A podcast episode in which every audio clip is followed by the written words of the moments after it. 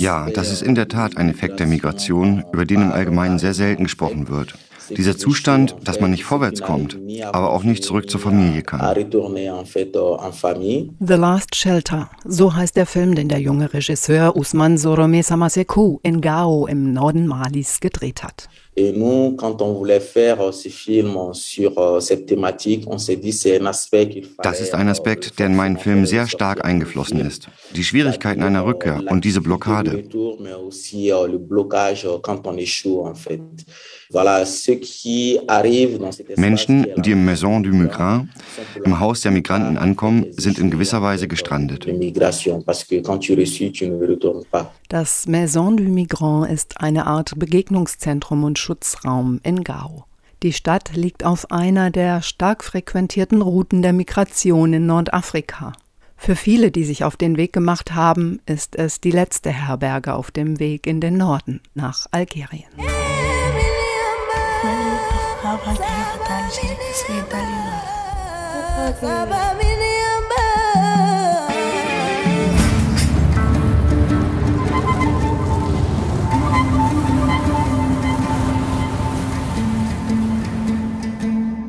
The Last Shelter lief im April 2021 als Weltpremiere im internationalen Wettbewerb des dänischen Dokumentarfilmfestivals CPH Docs und gewann dort den Docs Award, den Hauptpreis des Festivals. Der Regisseur kommt selbst aus Mali. Usman Samasekou hat seinen Film unter anderem seinem Onkel gewidmet, der vor über 30 Jahren fortging und spurlos verschwand. Ich bin dankbar dafür, dass ich die Wüste überlebt habe. Einige der Migrantinnen, die im Film zu hören sind, haben auf ihren ersten Versuchen, die Sahara zu überwinden, Schlimmes erlebt. Andere stehen vor der Entscheidung, den unsicheren Weg auf sich zu nehmen. Was kannst du dort tun? Sie suchen dich und dann foltern sie dich. Die Wüste scheint endlos, in nichts. Man fährt einfach immer weiter und weiter. Schau, dass du gerade durch die Wüste durchkommst. Das Gebiet hier, das wird von Al-Qaida komplett kontrolliert. Jedes Jahr passieren Zehntausende Migrantinnen und Migranten aus zahlreichen Ländern die Stadt Gao am Rande der Wüste. Es ist eine Zwischenstation auf dem Weg nach Nordafrika oder Europa. Die Gefahren der Durchreise durch die Sahara sind anders und doch ähnlich wie die im Mittelmeer. Moi, les expériences que j'ai eues à vivre, c'est la discrimination. Meine Erfahrung ist, du wirst immer diskriminiert werden. Du wirst weniger wert sein als ein Mensch c'est assez compliqué en fait pour euh, ceux qui échouent de, de revenir en fait Bredouille parce Es ist sehr schwierig für die, die es nicht geschafft haben, dorthin zurückzukehren, von wo sie aufbrachen. Denn oft hat die ganze Familie sie vor der Abreise unterstützt und zusammengelegt, damit sie die Reise machen können.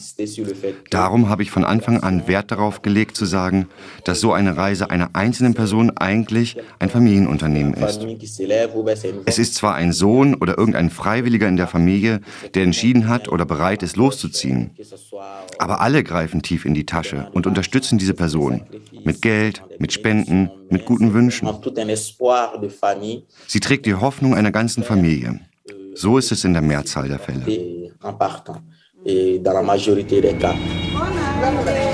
Samaseku kommt seinen Protagonistinnen und Protagonisten sehr nah und zeigt die innere Zerrissenheit, in der sie sich befinden und doch eine Entscheidung treffen müssen. Am Anfang des Films sieht man, wie ein paar Männer am Rande der Wüste Gräber anlegen. Sie erzählen von den vielen, die unterwegs ums Leben kamen. Einer sagt, hier sei der Boden voll mit Gebeinen.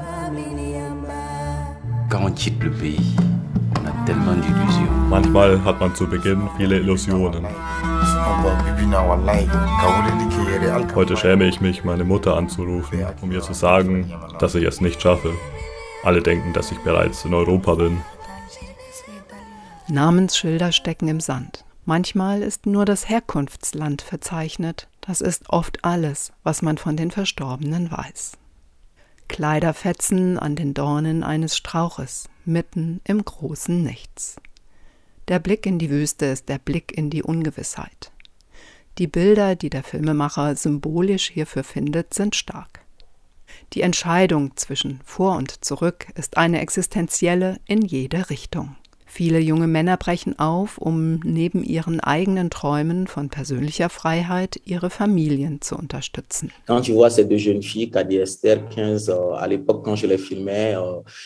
Anders war das bei den Frauen, die ich filmen durfte. Kadi und Esther. Kadi war zu dieser Zeit 15 und Esther 14 Jahre und ein paar Monate. Bei ihnen realisiert man, dass es nicht nur um das Geld und bessere Einkommenschancen geht oder um ein Abenteuer. Dazu sind sie zu jung. Sie sind aus persönlichen Gründen losgezogen. Kadi kam mit ihrem Vater nicht zurecht. Sie hatte familiäre Schwierigkeiten.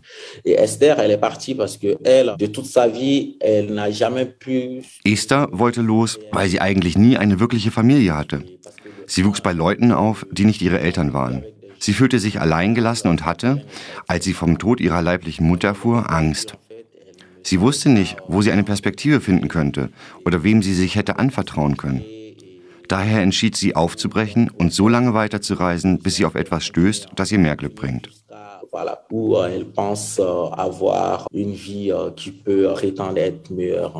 Auf dem Berliner Menschenrechtsfilmfest wollen Gäste wissen, wie die BewohnerInnen der Stadt Gao auf die MigrantInnen zu sprechen sind und ob es Feindseligkeiten gibt.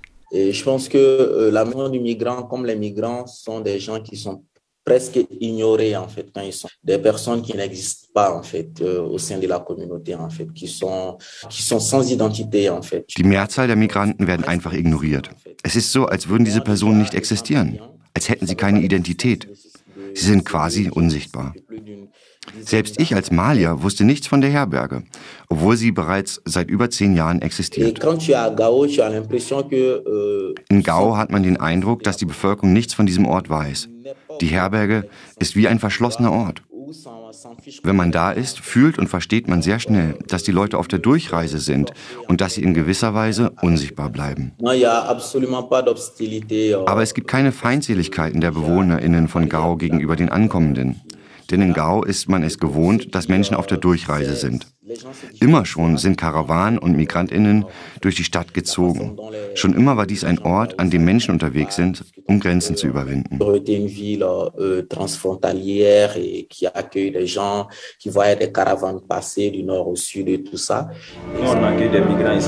Wir heißen alle Migranten willkommen, egal ob sie aufbrechen oder zurückkommen. Die Herberge klärt über Gefahren auf, gibt Informationen weiter, bietet Gesprächskreise an. Wer hier vorübergehend Schutz findet und ein paar Nächte ruhigen Schlaf, tauscht sich aus und teilt sein Wissen. Bildung ist der Schlüssel zur Unabhängigkeit. Statt in Algerien herumzuwandern. Was wirst du in Algerien tun, Esther? Eric Alain Camdem ist Leiter des Maison du Migrant. Er findet auch gegenüber Esther klare Worte und gibt Rat, ohne hart zu sein. Prostitution ist die einzige Möglichkeit dort. Verstehst du das, kleine Schwester? Du bist jetzt stark, aber das wird nicht so bleiben. Der Film zeigt, wie die jungen Frauen gewarnt werden vor den Gefahren, die vor ihnen liegen und welche Verzweiflung damit einhergeht. Dabei lässt sich jede Warnung, jeder Rat, die Reise nicht anzutreten, im Wissen um die Migrationskontrollen der Europäischen Union kaum losgelöst von politischen Kontexten hören. Spielt ein solcher Rat nicht auch den Interessen der EU in die Hände, die die Migration verhindern will? Uh, oui, c'est assez complexe en fait comme question en fait parce que c'est des gens qui ont besoin d'aide d'un côté et aussi à une politique de ceux qui aident également, qui ont leur politique euh, de l'autre côté en fait. Diese Frage ist sehr komplex. Einerseits benötigen die Leute dringend Hilfe. Andererseits wird die Hilfe auch immer von der Politik mitbestimmt. Und wer hier die Herberge finanziert, hat seine eigenen Spielregeln.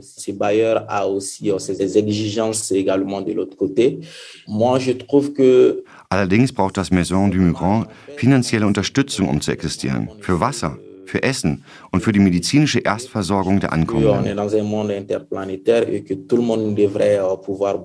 Ja, ich finde es sehr schade, dass man hier in der Region die Menschen in ihrer Bewegungsfreiheit einschränkt. Denn wir leben in einer vernetzten Welt, in der jede Person das Recht haben sollte, sich so freizügig zu bewegen, wie sie es wünscht. So sehe ich die Sache.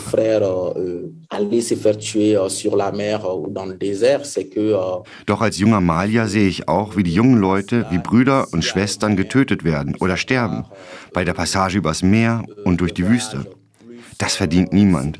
Und wenn es die Mittel gäbe, die Reiserouten sicherer zu gestalten, wenn es sicherere Wege gäbe, damit niemand sein Leben aufs Spiel setzen muss, um eine bessere Zukunft zu suchen oder frei leben zu können, das wäre aus meiner Sicht eine gute Lösung.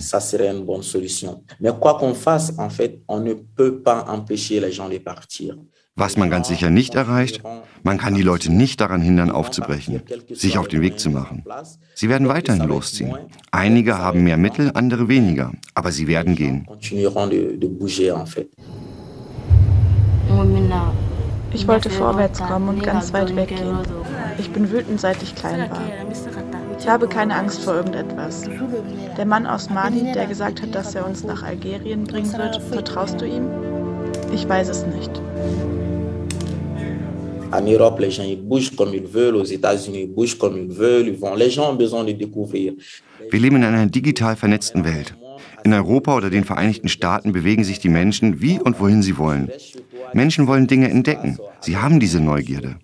Man erfährt ja hier, was in der Welt los ist, was in Berlin oder New York oder Rio de Janeiro abgeht. Es gibt kein einziges finanzielles Mittel, mit dem man die Migrantinnen aufhalten könnte.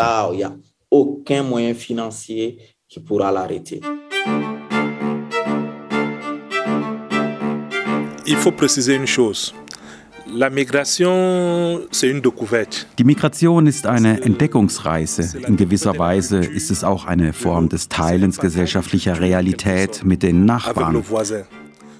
Migration ist nicht, wie viele politische Kräfte es behaupten, alleinig die Suche nach Arbeit. Nein.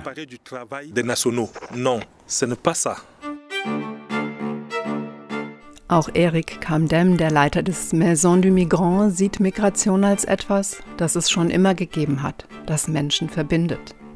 Allerdings sind die Motive der Migrantinnen oder die Ursachen von Flucht und Migration, wenn man so will, aus seiner Sicht weithin politisch bedingt. Pour moi, ces personnes que nous recevons au sein de notre centre, ils émigrent pour plusieurs raisons. Die Menschen, die zu uns in die Herberge kommen, migrieren aus verschiedenen Gründen. Da gibt es den Klimawandel, kulturelle und politische Gründe. Die meisten migrieren wegen der politischen Gründe. Und daran hat auch Europa seinen Anteil. Europäische Staatsoberhäupter, die in die afrikanischen Länder kommen, unterzeichnen mit den hiesigen politischen Autoritäten Verträge, zum Beispiel in der Bergbauwirtschaft zum Export von Mineralien. Und das, obwohl sie wissen, dass die Bevölkerung von diesen Verträgen und dieser extraktiven Wirtschaft in keiner Weise profitieren kann. Es sind höchstens die afrikanischen Staatsoberhäupter, die davon profitieren, sowie deren unmittelbare Vertraute. Die Lebensrealität der Anwohnerinnen dieser Bergbauregionen wird hingegen immer schwieriger. Wenn man dieser offensichtlichen Realität ins Auge sieht, dann braucht es nicht viel Wissen, um zu erraten, in welcher Lage sich die Menschen hier befinden und warum sie auf der Suche nach Alternativen in die Migration aufbrechen. Dieses Statement machte Eric Kamdem, bevor es in Mali zu einem Militärputsch kam und einem zweiten Putsch. Doch gebessert haben sich damit die Lebenslagen der Migrationswilligen nicht. Schauen wir auf die Migration aus einem Land wie Guinea-Conakry. Das Land ist sehr, sehr reich an natürlichen Ressourcen. Doch die Bevölkerung kann sich kaum drei Mahlzeiten am Tag leisten. Das ist eigentlich unfassbar. Und bei einer solchen Ausbeutung ist es geradezu normal, dass die Menschen sich auf den Weg machen. Erik Kamdem ist in Kamerun aufgewachsen und lebt seit über 15 Jahren in Mali. Er kennt die größten Gefahren für die Migrantinnen auf ihrem Weg durch den Sahel aus eigener sehr langjähriger Erfahrung. Oui, les risques que ces personnes-là prennent pour accéder à d'autres villes sont énormes. Die Menschen nehmen enorme Gefahren und Risiken in Kauf. Einer der größten Gefahren derzeit sind die Entführung von Menschen zum Zwecke der Lösegelderpressung. Es werden immense Summen von Lösegeld von den Familien der Migrantinnen erpresst, obwohl die Angehörigen selber kaum genug zu essen haben, also sehr arm sind. Die Summen steigen manches Mal auf 2.000 bis 3.000 Euro an. Zu den Entführern zählen ganz verschiedene Gruppen. Bewaffnete Gangs, Islamisten, Rebellen, alle möglichen Gruppierungen, die Geld brauchen, um zu existieren, die von kriegerischen Ökonomien abhängen und Geld erpressen, um Waffen zu kaufen. Oder schlicht Jugendgangs, die keine anderen Möglichkeiten des Gelderwerbs in der Region finden. Seit Eric Kamdem das Maison du Migrant leitet, ist viel passiert. Aktuell ist der Sahelstaat von harten Wirtschaftssanktionen getroffen. Alassane Diko vom Netzwerk Africa-Europe Interact schildert die Lage der MigrantInnen und die Folgen der Sanktionen. Offiziellement, depuis 2012, au début de la crise euh, Normalie, euh, les frontières avec l'Algérie Seit 2012 die Krise in Mali begann, sind die Grenzen zu Algerien praktisch dicht. Das war die wichtigste Route für die Migration. Algerische und malische Truppen kontrollierten die Grenzschließung. Zudem ist die Präsenz verschiedener Rebellengruppen der Grund, warum diese Route nicht mehr passierbar ist. Das ist jedenfalls die offizielle Erzählung. Tatsächlich hat es aber immer Wanderbewegungen gegeben. Allerdings hatten die Migrantinnen, die in Richtung Norden aufgebrochen waren, zunehmend Probleme. Viele wurden abgeschoben oder einfach zurückverbracht. Und auf der Strecke gibt es zahlreiche Straßensperren von diversen bewaffneten Gruppierungen. Und jede davon fordert Geld. Mais l'effet qui est venu à partir de 2016-17, c'est la, la découverte des mines artisanales, des mines d'or. Doch 2017 hat sich mit der Entdeckung der Goldvorkommen nördlich von Gao Richtung Kidal und bis nach Algerien viel geändert. Es kehrten zahlreiche Migrantinnen aus Mali hierher zurück, aber auch aus den Nachbarländern, Guinea, Senegal, viele junge Leute aus Burkina, aus der Elfenbeinküste und aus Kamerun.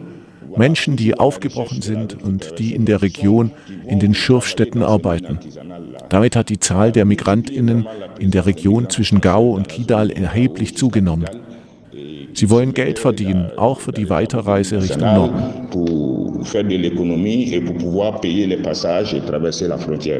Beaucoup de femmes euh, subsahariennes euh, sont retrouvées là-bas. Seit der Krise kommen vor allem auch viele Frauen nach Gao. Sie arbeiten in den Bars und Hotels oder in den Häusern der Leute, die in den Minen arbeiten. Wie gesagt, die gleichen Rebellen, die Straßensperren errichten, sind diejenigen, die immer mehr Geld von den Migrantinnen nehmen und sie erst dann passieren lassen.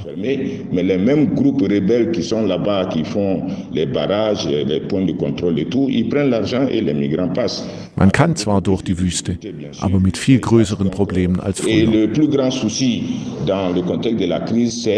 Und die größte Sorge ist, dass diese Leute in den Gräbern der Dschihadisten enden. Nicht wenige lassen sich für 1500 CFA am Tag anwerben. 2,30 Euro.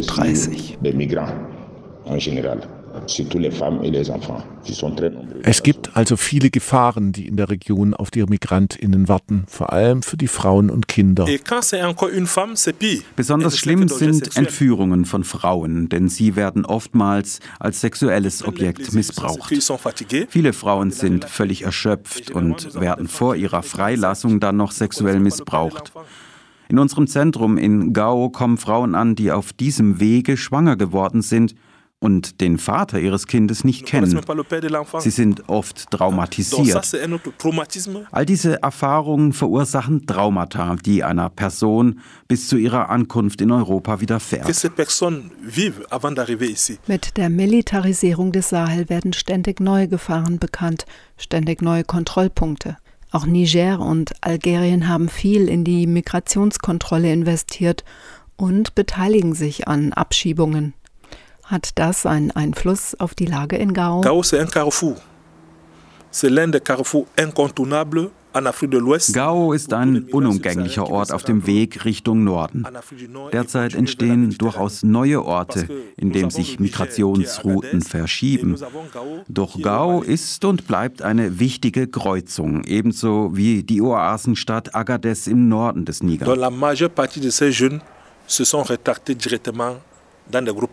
Viele der jungen Leute, die dort ankommen, laufen den bewaffneten Gruppen direkt in die offenen Arme. Gao befindet sich weit im Westen. Fast jeder hier hat eine Waffe. Ob Islamisten, Milizen oder das Militär des malischen Staates, alle haben hier eine Waffe. Auch das ist eine Gefahr für die Migrantinnen. Weite Teile von der Mittelmeerküste bis in den Tschad, in Burkina Faso und Niger werden von stark bewaffneten fundamentalistischen Gruppen kontrolliert. Und diese Gruppen haben einen hohen Rekrutierungsbedarf. L'un des plus grands risques majeurs actuellement eine der größten Risiken der Migration und vor allem ihrer Repression ist derzeit die Gefahr der Radikalisierung. Die Migranten haben schließlich nichts mehr zu verlieren.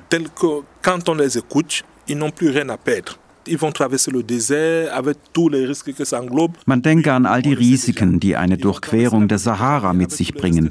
Die sind ja weithin bekannt, ebenso die Risiken, die ein Mensch bei der Fahrt über das Mittelmeer auf sich nimmt. Eine der größten Gefahren der europäischen Migrationskontrolle und Grenzschließung aber ist die Radikalisierung, weil die Menschen keinerlei Zukunft mehr sehen.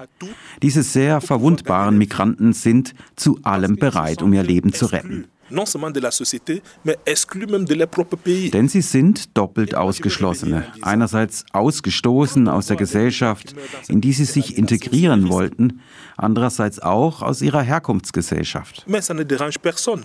Das stört scheinbar niemanden hier in Europa. Gesagt wird, dass Europa die Kontrolle des Mittelmeeres dafür nutzt, um die tödliche Migration auch in der Sahara einzudämmen. Aber so funktioniert das nicht. Mais pourtant, ce n'est pas ça.